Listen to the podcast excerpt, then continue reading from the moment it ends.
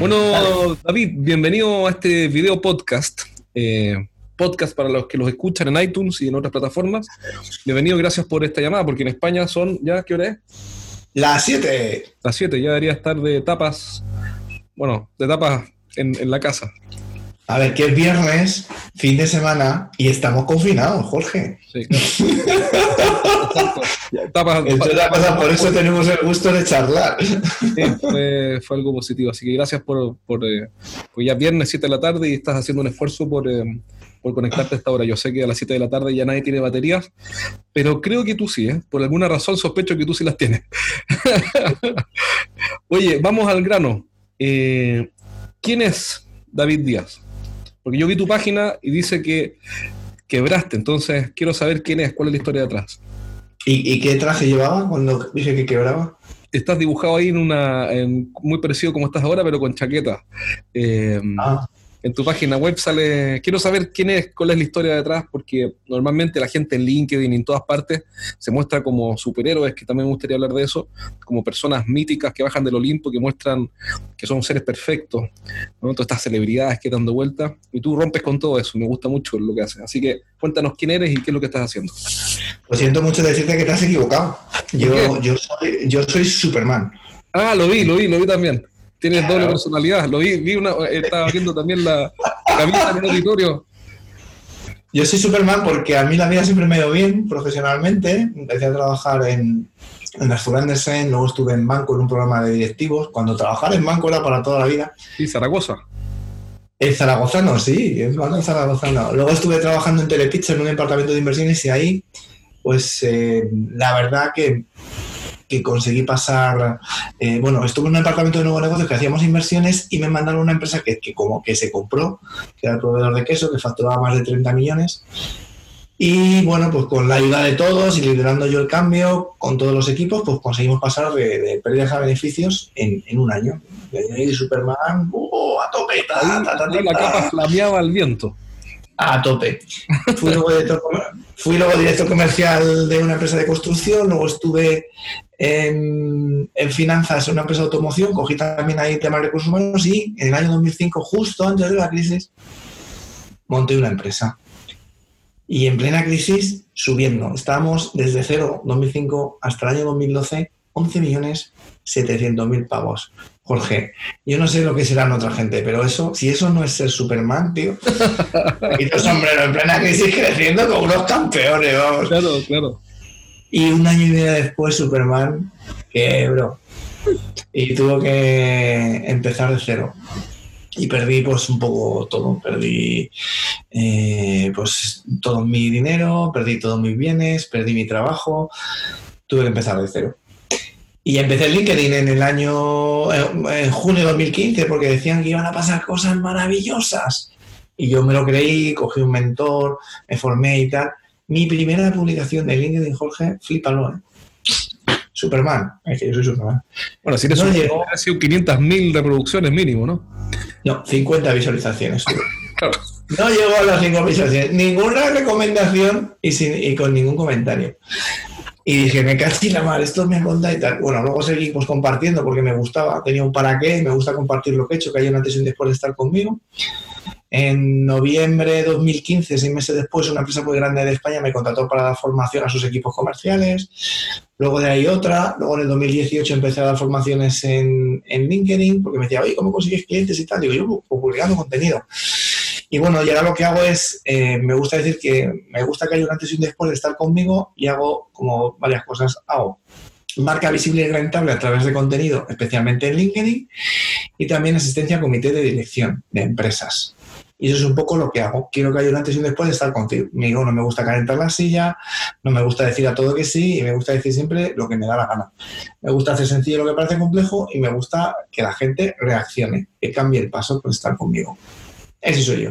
¿Qué es lo más duro? No soy, Superman, ¿eh? lo siento. ¿Qué, es lo más duro de sacarse el traje de Superman?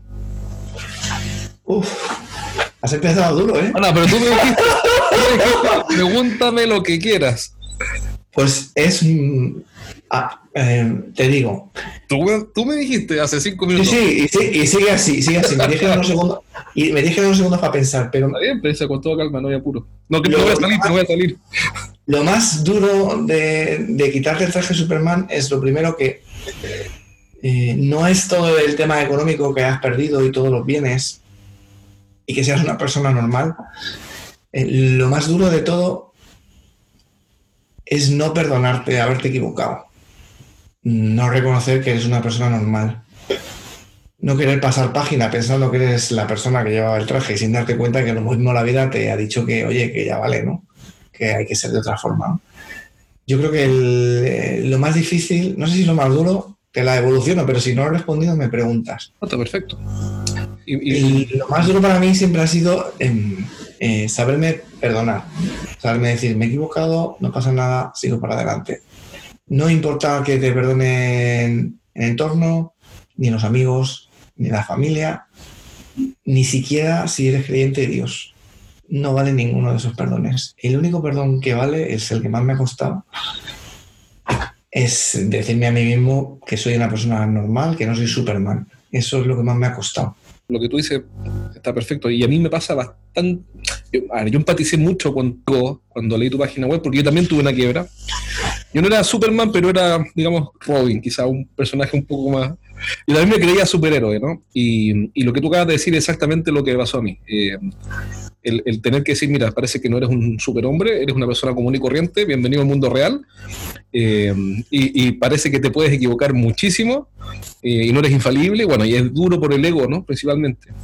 Eh, así que, no, tremenda respuesta. Ahora, mi pregunta es la siguiente. En este momento, estamos grabando este programa en, en plena pandemia, etcétera, y, y hay empresas que van a desaparecer, esa es la verdad Muchas, no sé cuántas, pero muchas. Además está decir, bueno, todos sabemos lo que está pasando, pero estamos en abril del 2020, perdón, y todos sabemos qué es lo que está pasando y, y, por ende hay muchas empresas que están quebrando. Esos dueños de empresas eh, que están quebrando también van a tener que enfrentarse a, antes de la quiebra, van a tener que enfrentarse a un proceso de aceptar la realidad y, ese proceso que tú ya enfrentaste, me gustaría que, tú le comentaras a las personas que están escuchando y que ven, ese, y que ven ese, eso que se les acerca y que les dieras dos o tres ideas que, tú dices, ¿sabes qué? Dado que me, te va a pasar algo que me pasó a mí, mi recomendación es esta. ¿Qué le podría recomendar a alguien? Te voy a decir varias. Lo primero, hay que distinguir entre amar tu empresa o estar enamorado.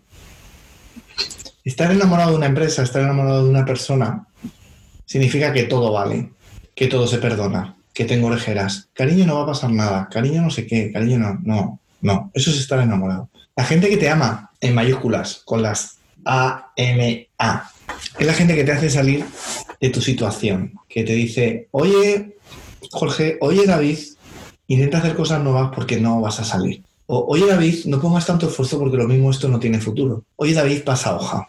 Oye David, haz cosas nuevas, ¿no? Entonces, cuando estás enamorado, metes tiempo, dinero, esfuerzo, energía sin control. Mal. Incluso en una quimera, en una... Sí, esto va a salir, porque sabes qué, va a venir el la madrina, me va, mm, tal, te lo, te lo cambio a otras palabras. Lo hago así un poco irónico, pero va a venir un cliente grande, Claro, esa es la madrina, por supuesto. El Estado va a, venir, va a venir un inversor y me va a meter dinero. Eh, no sé, va a pasar algo extraordinario y al final me voy a salvar. O sea, no te vas a salvar. No, no, te vas a ir al rollo. Entonces, mucho cuidado, hay que tener la cabeza fría para sacar las cosas. Luego lo que has dicho tú también, el aceptar que no eres Superman, que te puedes equivocar. No has matado a nadie, no has robado a nadie, no has sobornado a nadie, no has hecho nada ilegal. Lo único que has intentado es sacar las cosas adelante no pasa nada, como tú hay más gente. Todos en la vida fracasamos muchas veces, desde que te ponen malas notas hasta que tu primera pareja te dice que no quiere estar contigo, si te divorcias, si inviertes en publicidad, si inviertes en bolsa, si inviertes en tu empresa y lo pierdes. No pasa nada, no pasa nada. Entonces, creo que, primero, o sea, ser consciente de lo que pasa, poner cabeza, corazón y cabeza, las dos cosas. Lo segundo, tocar fondo para mí es pasar página. Es decir, me he equivocado. Sí. ¿Qué significa no asumirlo? Por culpa del banco, por culpa del cliente, por culpa de los socios, por culpa de las personas. Eso es no asumir. Asumir es me he equivocado, ya está, hasta abajo. Bien, pasa hoja. ¿Y ahora qué? ¿Qué vas a hacer a partir de ahora? Bueno, yo no salí solo, yo salí con un coach. ¿Cuáles son tus fortalezas? ¿Cuál es tu conductor? ¿Qué es lo que has hecho en la vida? Pues en mi caso, pues siempre he dejado mis apuntes en el colegio, en el instituto, en la universidad. Siempre se ha quedado formada una persona en todas las empresas donde he trabajado. Siempre he sido un poco chorra. Siempre me ha gustado hacer las cosas divertidas, explicar muy sencillo. Ese es mi hilo conductor. ¿Y qué estás haciendo de 10 años? ¿Sabes qué te digo, Jorge? No lo sé. A lo mejor no estoy haciendo marca visible rentable, a lo mejor no estoy en comité de dirección, a lo mejor estoy haciendo una cosa que me atrae mucho, que es de museos, para que la gente se lo pase bien, para que haya un antes y un después de estar allí. Ese es mi hilo conductor. Lo importante no es la tarea, sino el para qué que hay detrás. Entonces, es muy importante ponerle nombre a cuál es lo que te mueve en la vida y también poner nombre a los valores, en mi caso divertido, entretenido, eh, que mueva a la gente, que transforme a la gente, tal.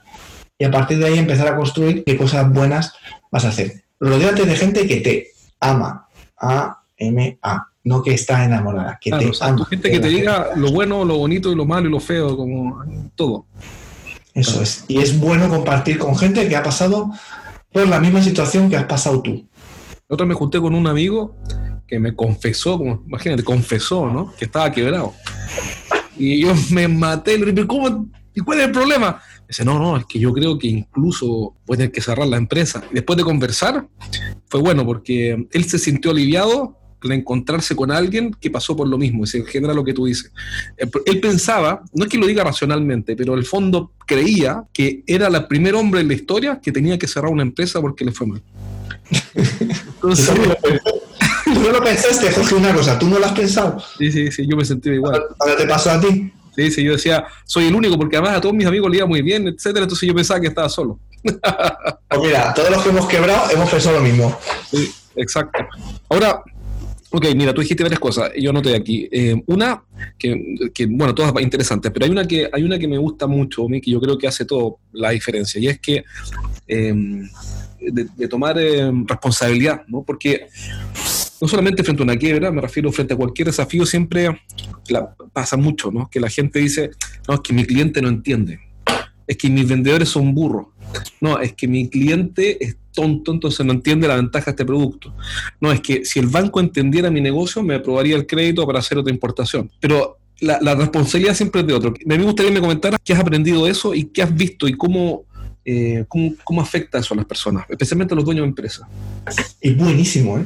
Lo que me has comentado es buenísimo. Mira, en el libro, en el libro este de Lecciones de una quiebra, este que está Aquí está. Ahí, que es este de aquí, que lo tengo, que está en Amazon disponible aquí un momento de porque es un libro de experiencias, ¿no? También hay algún tema técnico, pero mucho más de experiencias. Tengo una frase que dice, cuando los demás tienen la culpa, tienes que empezar a pensar si el culpable eres tú. Claro. No hay otra. O sea, hay, mira, sin quebrar, Jorge. Me dice la gente, ¿sabes qué?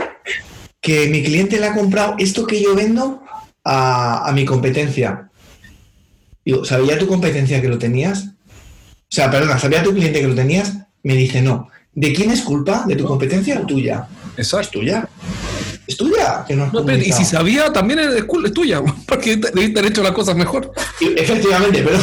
¿Por dónde? Eso es, pero lo normal es que ni, lo supieran. Ni lo supieran. ¿Por qué? Pues porque no estás con tu cliente como tienes que estar, ni no le preguntas sus necesidades. Vas a vender, no vas a ayudar. Hay que, hay que ayudar, o sea, hay que ayudar y vender las dos cosas, no solo vender. ¿Cuál es la, la, la oportunidad oculta que los empresarios están pasando por alto en este minuto, en general, ¿no? Porque va a depender de cada sector, si no, no, no, no Con la pandemia me dices. Sí, sí, digamos que, supongamos que está frente a un auditorio lleno de empresarios, solo empresarios, dueños de empresa, y uno te dice, oye, bueno, ¿y cuál es la oportunidad oculta en todo lo que está pasando? Bueno, lo primero es que oportunidad oculta no hay, la tienes que buscar tú y encontrar.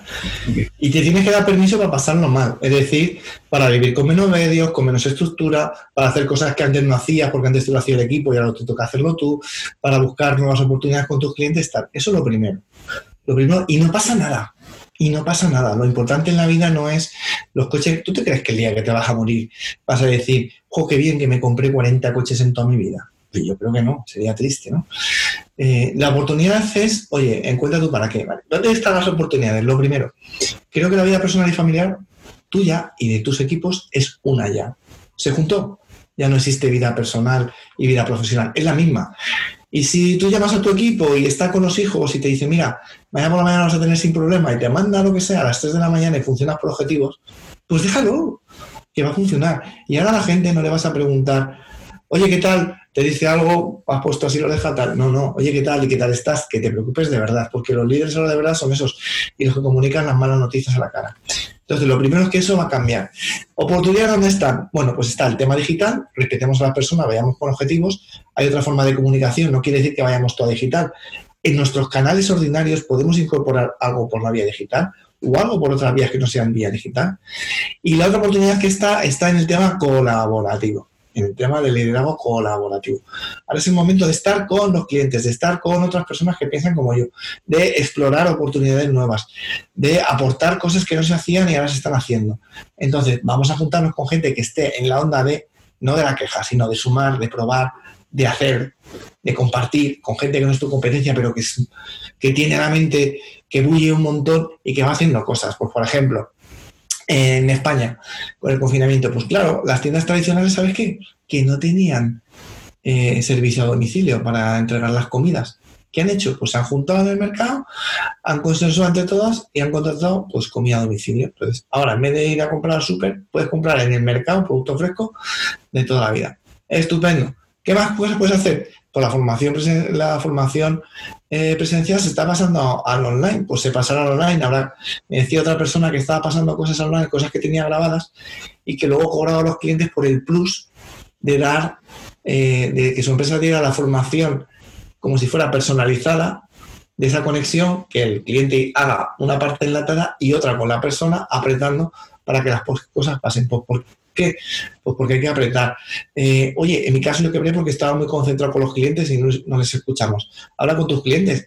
¿De verdad quieren los mismos productos que tienen ahora? A lo mejor sus necesidades son distintas.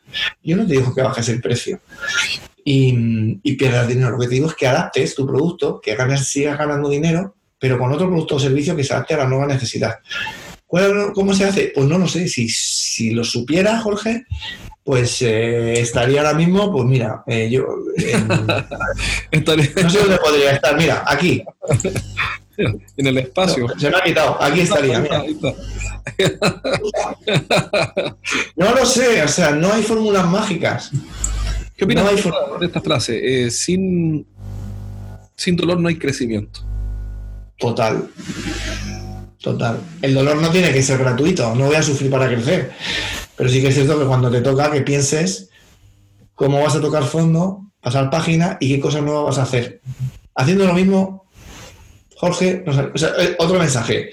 Haciendo lo mismo, no vas a salir. A mí hay personas que me preguntaron, David, te lo pregunto luego a ti de vuelta, a ver si te mojas. Venga, a mí me preguntaron, David, a ti si te hubiera refinanciado el banco, hubiera salido de la quiebra. Y le dije, no, hubiera vuelto a quebrar. ¿Sabes por qué? Porque entre otras cosas, con las mismas personas hubiera seguido haciendo lo mismo. Y lo que hacía falta era darle una vuelta a todo. A tipo de producto, tipo de cliente, tipo de servicio, a todo. ¿Y tú hubieras quebrado si te hubieran refinanciado, Jorge? Sí, por la mentalidad que estaba usando. La misma que yo. Haría lo mismo, porque le echaba la culpa a los demás. La culpa era mía. Sí, sí, sí. No, el, creo, ¿no? ¿Qué opinas tú de esto? Yo creo, pero puedo estar equivocado, no estoy cerrado a cambiar de opinión eh, cuando un político cambia de opinión es porque se está acomodando, ¿no? Pero cuando un emprendedor cambia de opinión es porque está aprendiendo. Así que yo no tengo problema de cambiar de opinión. Hoy día mi opinión es que todos los problemas de negocio son problemas de mentalidad. Eh, la empresa es una proyección de la forma en que piensa el dueño. Prende, eh, ¿Qué opinas tú de eso? En la parte de los políticos no, no, no, entro porque la verdad es que no me gusta opinar ni de política ni de esa religión y en la otra 100%. Y dirá la gente, no, venga, vamos a hacer un ping-pong. Es un problema de dinero, no es verdad, porque hay empresas que con muy poco dinero y mucho ingenio crecen muy rápido. Y no es un problema de dinero, es un problema de, mentalidad. Estoy 100% de acuerdo contigo. Cuando estás quebrado, ay, si el banco me hubiera dado un crédito, ay, si el banco me hubiera... Hubieras quebrado igual, vamos a vamos a ser claros. Hubieras quebrado igual porque hace lo mismo. Exacto. Una, una de tus zonas, de, tus, áreas de, expertise, una de las más potentes, es y por la que más te conocen es por LinkedIn, por manejar muy bien esa red. Porque la vida te llevó hacia allá y tú también colaboraste y terminaste siendo un top influencer eh, en LinkedIn. ¿Qué es lo que qué es lo que la mayoría de los empresarios que conoces cuando conversas con ellos están pasando por alto y que no se han detenido a aquilatar bien, a entender bien respecto a LinkedIn, que es una herramienta, no una estrategia, yo sé, pero que tiene un valor. Lo, primero que tengo que decirte es que mm, soy top 20 influencer según la revista Entrepreneur en agosto de 2019. Ah, y que mis clientes, y que mis clientes, ninguno me contrata por el conocimiento de la herramienta, que lo tengo. Y entonces yo, que ya vengo bastante aprendido de mi quiebra, a todo el mundo me pregunta, ¿pero tú por qué me has contratado y tal? Y me dice, mira, te he contratado por toda la vida que has llevado, por toda tu experiencia profesional, por lo que has vivido, y además porque sabes manejar LinkedIn. Pero no es verdad que me contraten porque les sepa dar a la tecla. ¿Sabes cuál es el principal problema, Jorge? No es tecnológico. El principal problema es que no sabemos qué comunicar en redes sociales. No sabemos, nos da miedo. Pensamos que nos van a criticar. El síndrome del impostor. Quedaré bien. ¿O es mejor ser un estirado y parecer que me va todo de fábula? Ese es el principal problema, no es la herramienta, es que comunicamos. La clave se llamará LinkedIn ahora y a lo mejor dentro de 10 años se llama una red que no ha existido, dentro de 5, dentro de 3 o dentro de 2. ¿Cuál es la clave? La clave es mostrarte en la red exactamente igual que lo haces en la realidad. Por ejemplo, si yo hablo contigo, veo un vídeo tuyo en una red social y ahora estamos en el podcast y en la red social eres un estirado de narices, que no lo eres, ¿eh? que no lo eres. Y hablo contigo aquí, eres un tío muy cercano, digo, a ver, ¿este Jorge quién es? ¿El, del estirado? Claro, que eso te da desconfianza porque dices, bueno, ¿y quién es realmente este tipo? ¿no? claro. Si cambió, si Entonces, tiene dos caras, tiene más de dos quizás, quizás tiene tres o cuatro y hay una que no me va a gustar. Eso es. Entonces, el problema es, primero, no tenemos, y esto se lo echa con el sistema educativo español, y los americanos no son así, ni los ingleses tampoco, que nunca nos enseñan. Bueno, vosotros en Chile sois muy americanos. Ojo, ¿eh? Pues venga, voy con el de España. A nosotros en España no nos enseñan a conocernos a nosotros mismos, saber en qué somos buenos, ni nos enseñan ni oratoria, ni dialéctica, ni comunicación escrita, ni oral, ni visual, ni audiovisual, ni, ni digital no nos enseñan nada. Claro, entonces yo, cuando me tengo que poner en valor, ¿sabes qué? Un español, a un español le da vergüenza. Y escuchamos a un americano y dice, ¿este tío? no conocen la no la conoce. Este, esta persona, esta persona que vale mucho menos que yo, qué bien se vende. La respuesta es, no, no. Tú, con todo lo que sabes, qué mal te sabe vender. Mal te estás vendiendo. Eso, el problema es nuestro, no es del americano que se vende bien. En esto no se va a vender. Entonces, ¿el problema de las redes cuál es? Bien, no sé qué poner, me da vergüenza. Pues hay que hacer primero un trabajo interno de en qué soy bueno, cuáles son los valores y la cultura de mi empresa, cómo los puedo proyectar, cómo puedo proyectar los valores de, la empresa con mis propios valores que estoy aportando yo a la empresa y a partir de ahí, ¿qué puedo comunicar? ¿Para qué puedo comunicar? Tú estás comunicando para tu cliente o para tu comunidad, no estás comunicando para tu competencia. Tu competencia sabe muchas palabras técnicas. Eh, te podrá decir lo que sea. ¿Sabes qué pasa? Que al cliente le da igual. Lo único que quiere saber es cómo le vas a solucionar la vida, no esas palabras técnicas en las que te enganchas con la competencia. Entonces, Céntrate en hablarle a tu cliente y me es igual que si eres un financiero, a tu comunidad de financieros de otras empresas, nosotros dos que somos emprendedores, fíjate qué rápido hemos conectado cuando hemos dicho, ah, yo es que pensé que era el primero que había quebrado. Pues mira, no me da vergüenza decir que si me hubieran refinanciado hubiera vuelto a quebrar porque no había cambiado la mentalidad. Fíjate qué rápido nos hemos entendido y qué rápido tú contando estas cosas tan sencillas se va a unir contigo gente que piensa exactamente lo mismo que tú. Olvídate de gustarle a todo el mundo. Olvídate. Prepárate para juntarte con gente como tú. Tú hablaste del miedo. Eh, em, ¿Qué opinas tú de, cómo los emprendedores o los empresarios enfrentan el miedo? ¿Qué es lo que has visto que funciona, que no funciona? ¿Qué consejos das? ¿Qué, errores cometemos? ¿Qué errores has cometido? ¿Qué, ¿Puedes comentarme eh, algo sobre, respecto al manejo del miedo? Porque, ¿Por qué te digo? Porque sobre todo ahora que estamos con este tema de la pandemia, etcétera, y no vamos a hablar de política, está bien, pero podemos ver con facilidad que la prensa, más, allá de las intenciones, que no las conozco, lo que hace es generar miedo. El efecto es que es el miedo, como si aquí fuera el apocalipsis zombie, que se está comiendo la gente en la calle. No estoy minimizando el problema, pero, pero el miedo. Vivimos en un mundo donde, todo, donde todos tenemos miedo. ¿Cómo afecta el miedo al emprendedor? Yo creo que hay dos cosas a las que nos tenemos que dar permiso. Y es a tener miedo. o sea, ¿por qué no vamos a tener que tener miedo? Y a decir que lo estamos pasando mal en otros sentidos. Porque tenemos que tener derecho a pasarlo mal y a tener miedo. el miedo puede tener muchos efectos, ¿no? ¿Qué es lo que pasa cuando tienes miedo? Y lo que no habría que hacer, paralizarse. A eso voy, que, que una reacción común es paralizarse. Tengo miedo, no sé qué hacer. Y ah, pues, yo te digo, pues yo te digo una cosa, Jorge. Tenemos derecho a paralizarnos un tiempo que sea mínimo, el mínimo posible. Lo que se llama el duelo, la aceptación. Bien, pero pasa hoja. O sea, entonces, pasa hoja y a partir de ahí que el miedo sea motivante para moverte. Y yo no te voy a decir aquí que seamos todos unas máquinas y que si tengo miedo, venga, no sé qué, tal, porque no. Porque eh, nosotros en España cuando se lanzó, pues yo estuve la primera semana que no tenía ni el ritmo de trabajo, y mira que te trabajo toda la vida, pero con esto que no me centraba, no sabía qué comunicar, ni qué contenido crear, ni cómo hacer las rutinas en casa con todos los niños. Tengo tres que no sabía qué hacer, que es que no sabía qué hacer, ni cómo iba a montar mi negocio, ni que iba a dar más fuerza, ni que iba... Es que no lo sabía, es que no soy una máquina, Jorge. No soy, pero... No eres un superhéroe entonces. No, lo dejé. Alguna vez, fíjate, cuando salí de la quiebra, esto te lo confieso, lo he dicho muy poco, ¿eh? Dije, madre mía, con todo lo que sé ahora, cuando salí de la quiebra, asumido, ¿eh? Me merezco ir así como un tiro y volver a hacer dinero como un campeón. Como que me vestí otra vez el, traje de Superman, Jorge. Fíjate qué idiota fui. Y rápidamente lo dejé y dije, mira, con que vayas así y que el año pasado vaya mejor que este, o sea, que este año vaya mejor que el año pasado, ya vale, no te obsesiones porque Superman no existe. No existe. Y a mí me gusta mucho estar muy identificado con mi para qué, que hay un antes y un después de estar conmigo, que las personas mejoren, que haya un cambio, que el cambio haya sido motivado por mí. Un para qué eh, vital, vital. Y eso me hace feliz como persona. Y además sé cuando alguien me propone algo si le tengo que decir sí o no. ¿Va a haber un antes y un después? No, no voy. Sí, sí voy. Ya está. Eh, entonces el miedo que nos iba, pues eso para, para decir que vamos a cambiar, para movernos y cambiar. Pero permitámonos pasar malos ratos. ¿Por qué no? Somos humanos. O sea, la idea sería, por ejemplo, usar la fuerza del miedo, que primero nos deja congelados. Decimos, ¿qué pasó aquí? Yo tenía una empresa que vendía, voy a inventar, ¿no?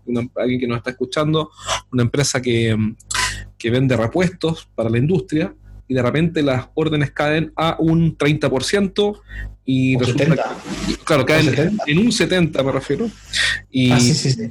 y, y y, ya no puede ir a la oficina y tienen los empleados trabajando en su casa, pero además ni siquiera saben hacerlo bien, porque no es que los empleados se van a la casa y recuperan los niveles de productividad anterior, y además no hay mucho que producir porque tampoco los clientes están comprando. Entonces es natural que ese miedo te congele. Sí. El punto que tú estás diciendo es que, bueno, usa esa misma fuerza, esa fuerza, me refiero a esa presión que genera esa emoción, para ahora usarla como en, como, como en esas artes marciales orientales a favor, ¿no?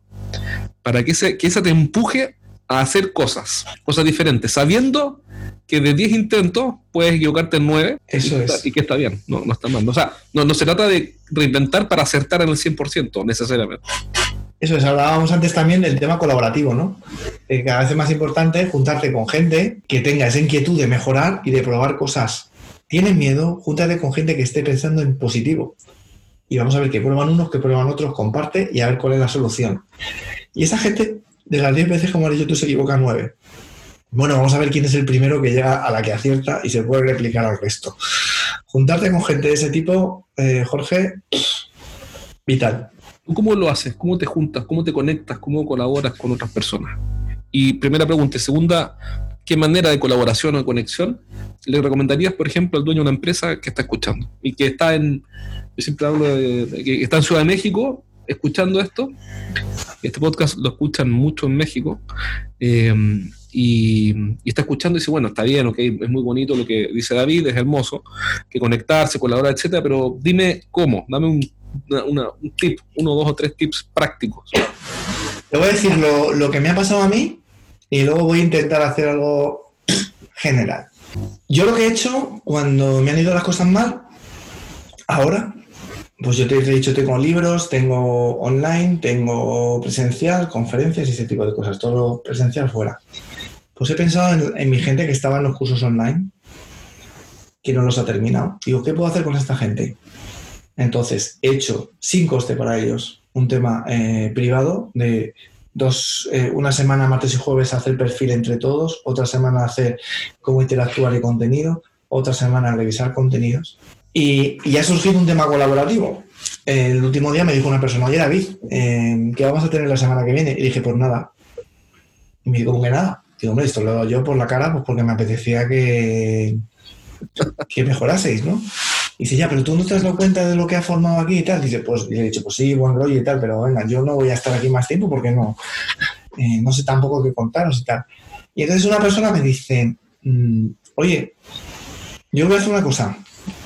Voy a poner mi conocimiento una persona que hacía presentaciones, diseños en PowerPoint súper chulos. Voy a dar una masterclass para todos los de la academia, para todos los que han pagado del curso online de linkedinsencillo.com, para, para ellos. Y dije, vale, pues estupendo. Das tú el contenido, yo no, ¿eh? Sí. El siguiente.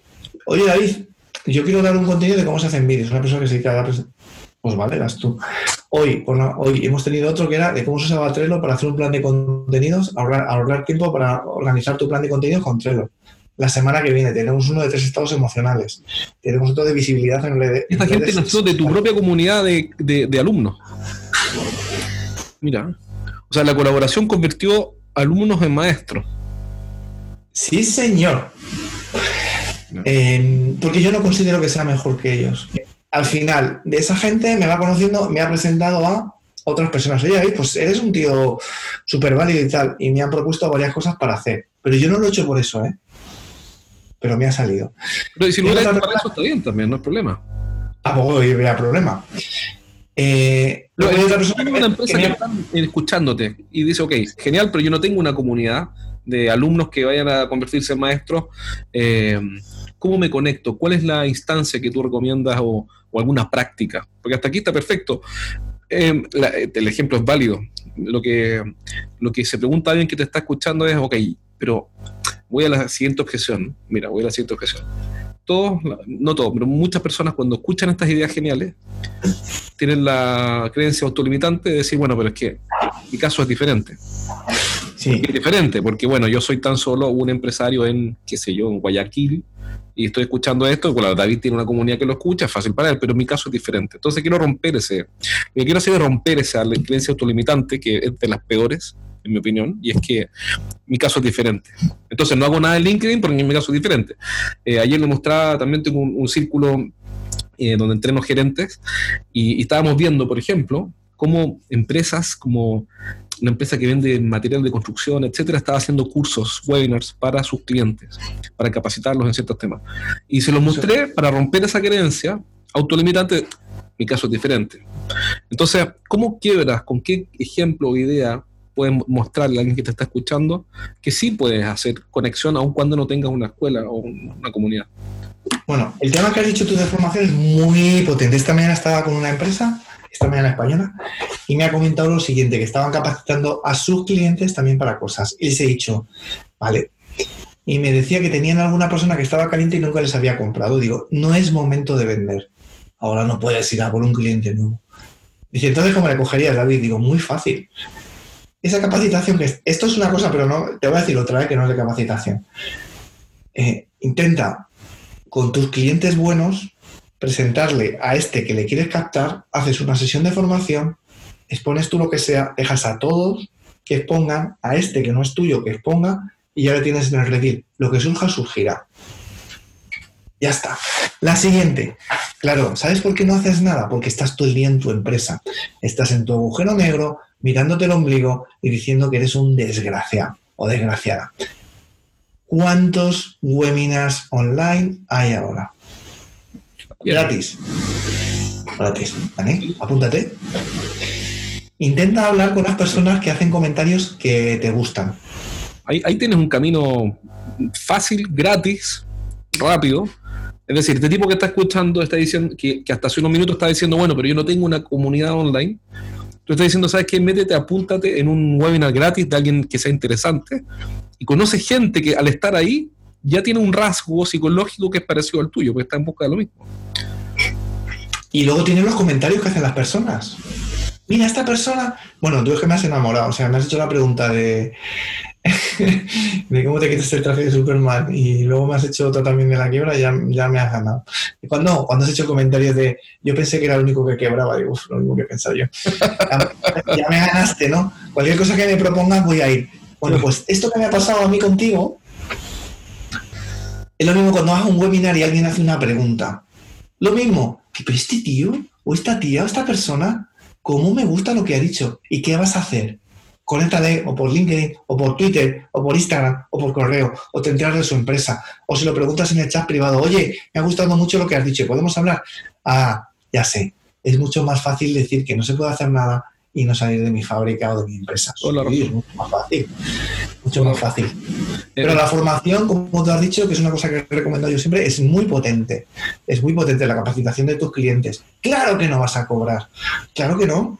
Los vas a fidelizar que, es que es momento de estar con la gente.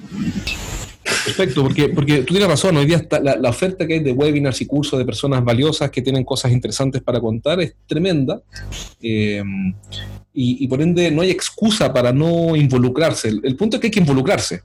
Tengo que participar en el webinar, tengo que conectarme, tengo que estar ese día ahí, tengo que hacer preguntas, tengo que ver los comentarios que hacen otras personas, tengo que, en el fondo, lo que, lo que, lo que entiendo de lo que estás diciendo también es que hay que hacer que las cosas ocurran. Si que te vas a cruzar de brazos a llorar como una Magdalena, decimos acá de que no, que no, no están pasando las cosas, es porque le estás echando, nuevamente estás culpando a otro, que es algo de que hablamos recién. Tú has dicho una cosa muy buena, ¿eh?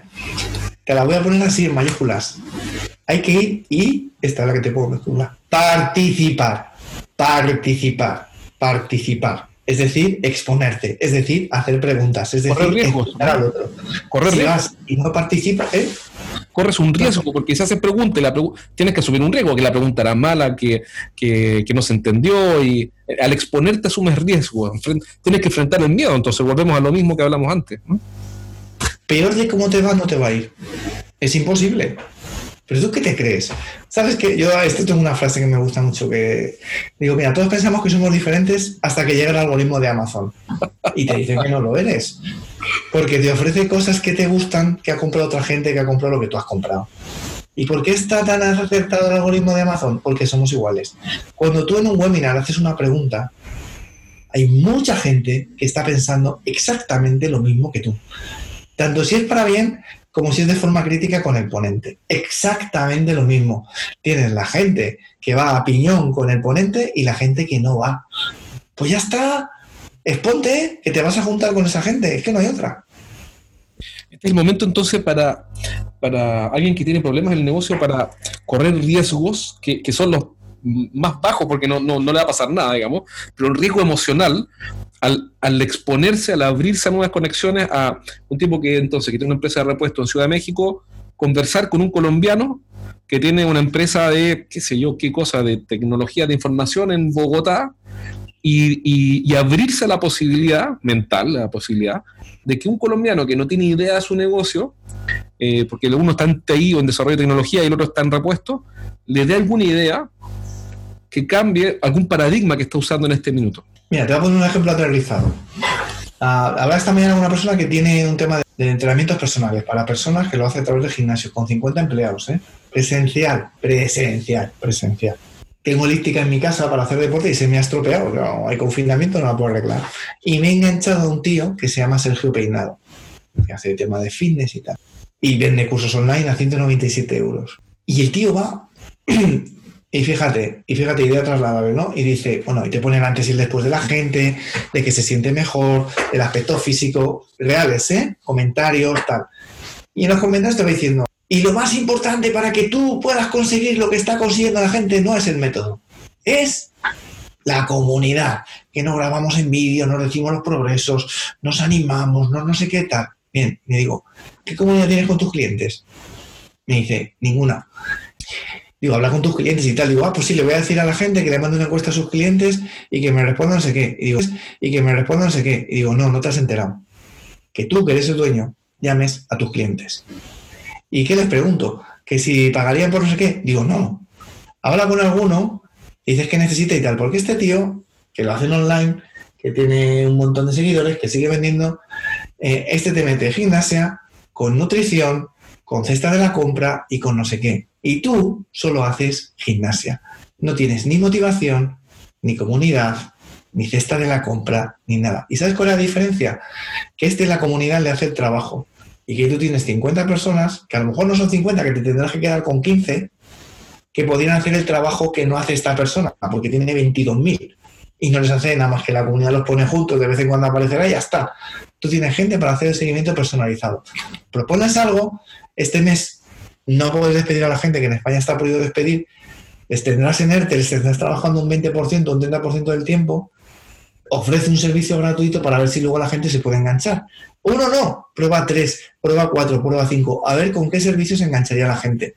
Pero no me digas que tu negocio va a seguir siendo igual, porque no va a seguir siendo igual. Y no me seas tan necio o tan necia de mandar una encuesta para que el cliente diga, lo que quiere, porque el cliente no te lo va a decir. Como cliente somos mentirosos. Arriesgate, haz una propuesta o haces tres propuestas, las pruebas y luego dices cuál vale. no sé si se ha aterrizado o no, Jorge. Sí, clarísimo, porque aquí lo que, lo que estoy entendiendo también de lo que tú dices es que mm, el, el, digamos, el antiguo, hasta hace un par de semanas, siguiendo con este caso ficticio, ¿no? que es capaz que exista, quizá lo escuche, pero este empresario que está ahí eh, vendiendo mm, repuestos en, la ciudad X, eh, hasta hace un par de semanas podía vivir lo que estoy pensando, porque esto, esto está ocurriendo, entonces estoy pensando en voz alta, no tengo experiencia para, no hay experiencia ¿no? en esto, en este tipo de cosas tan, tan así, pero hasta hace un par de semanas este tipo podía sobrevivir sin colaborar. Eso. Y probablemente eso ya no, no ocurra. Es decir, colaborar era algo deseable, no imprescindible. Digitalizarse era deseable, no imprescindible. Y ahora colaborar y digitalizarse, y por ende vencer el miedo en todas las formas, eh, es condición para seguir en el juego. Total, total. ¿Eso quiere decir que hay mucha gente que se confunde? ¿Que nuestra vida va a ser digital? No.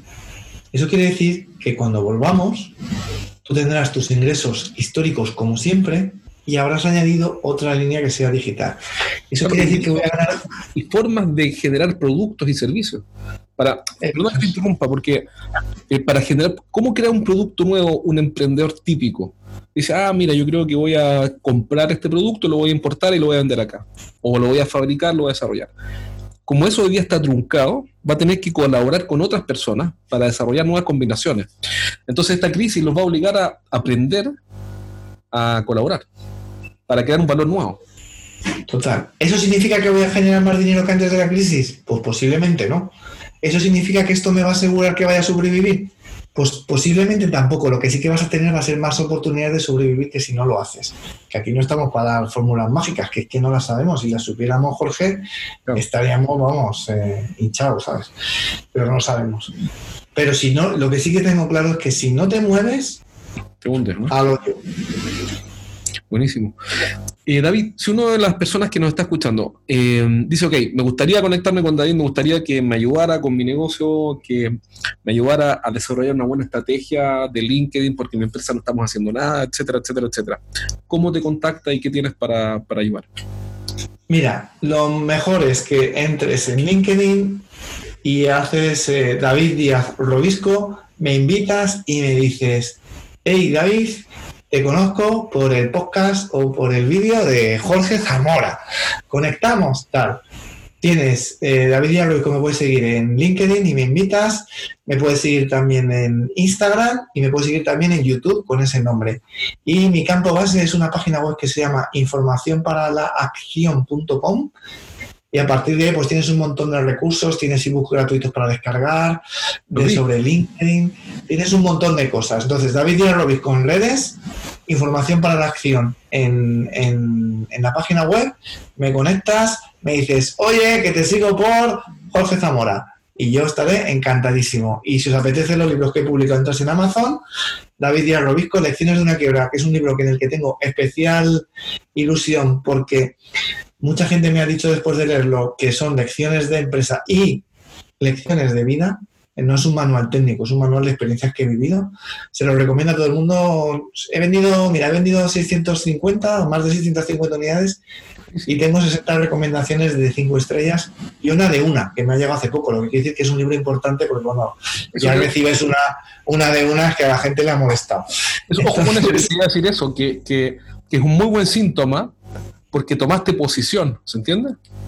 Sí, sí, sí. La gente me dice que se lo ha leído en muy poco tiempo, que ha tomado acción para cambiar las decisiones, no solo de la empresa, sino en su vida, esto del amor, el enamoramiento, cuando los demás estén equivocados, lo mismo estoy yo. Eh, hay muchas cosas, muchas vivencias que he vivido eh, que están súper bien, son extrapolables a la empresa y a la vida. Bueno, es que me siento súper feliz. bueno, que al final por cada libro te quedan cuatro euros, que no es vivir, ¿sabes? pero es que me hace mucha ilusión porque sé que está transformando la vida de la gente. O sea que eso es un poco lo que, lo que le diría. ahora tú me dijiste que te hiciera preguntas, así que te hago la última antes de cerrar. ¿Qué libro, además de los tuyos, pero qué libro es el libro que más te ha marcado, que tú has dicho, lo, este libro lo tiene que leer cualquier persona que quiera hacer un negocio? conversaciones cruciales. ¿Le conoces, Jorge? No, no, no, por eso estoy anotando. Conversaciones cruciales es un libro que viene a decir en la calidad humana de las personas se mide por el número de. Está traducido como conversaciones cruciales en español, pero bueno, no sé cómo se dice. La calidad humana de las personas se mide por el número de conversaciones difíciles que has tenido que afrontar en tu vida. Es decir, por ejemplo, Jorge, no lo has hecho, pero tú imagínate que me haces una pregunta que no viene a cuento. Yo podría callarme y dejarlo pasar, pero en conversaciones cruciales te diría que de forma asertiva te tendría que haber dicho, Jorge, esa pregunta no me ha gustado porque va a lo más hondo de mi corazón y tal. Seguro que ha sido un error. Seguimos con la entrevista y sobre este tema, por favor, no vuelvas a insistir. Eso sería mantener una conversación crucial. Una conversación crucial es hablar con tus empleados y decirles, estamos en una situación mala, no sé lo que va a pasar, no sé si os voy a poder pagar. De momento, lo único que puedo hacer para mantener la empresa es hacer un ERTE, hacer un despido, no sé qué, y luego ya veremos. Contra te mando un mail o una mensajería o un telegrama diciéndote que no vengas a trabajar. Claro. Esa es la diferencia entre una conversación crucial y crecer como persona o ser un cobarde e ir agachándote. Fíjate cómo es el tema, más verdad es que encima en donde que es que me gusta. Eh, que entre los autores, está escrito por varios autores, se supone que son los reyes de la asertividad. Uno de los autores, con lo asertivo que es, que cuenta su experiencia con su hijo drogadicto. Y dice él que es experto en conversaciones cruciales. Claro que lo es. ¿Y por qué no? ¿Y por qué no le ha podido ir mal o ha tenido mala suerte o no ha puesto todos los medios? Bueno, mala suerte entre comillas, por lo que sea, por el entorno que no la cuidó, se ha despistado eh, o estaba muy, trabajando mucho tiempo. ¿Y por qué no? ¿Y por qué no reconocerlo públicamente? Es un libro extremadamente práctico, muy poquita teoría, Excelente, extraordinario. Muchas gracias, David, nuevamente. Así que, bueno, ya sabes, si quieres contactar a David eh, para que te ayude con tu estrategia de negocios, eh, lo puedes contactar en Información para la acción.com o por LinkedIn, David Díaz Robisco o cualquier red social. Robisco por LinkedIn también. Excelente, te lo agradezco mucho. Ha sido una, una, eh, una conversación súper interesante. Tomé notas, un montón de notas. Eh, así que te, te, agradezco por compartir tus experiencias. Yo creo que a todos los que están haciendo algún tipo de emprendimiento, esta conversación les puede servir muchísimo. Un abrazo, David, muy amable nuevamente y ya saben dónde contactarte para que los ayudes eh, a hacer mejores negocios. Bien, gracias, Jorge. Un abrazo fuerte.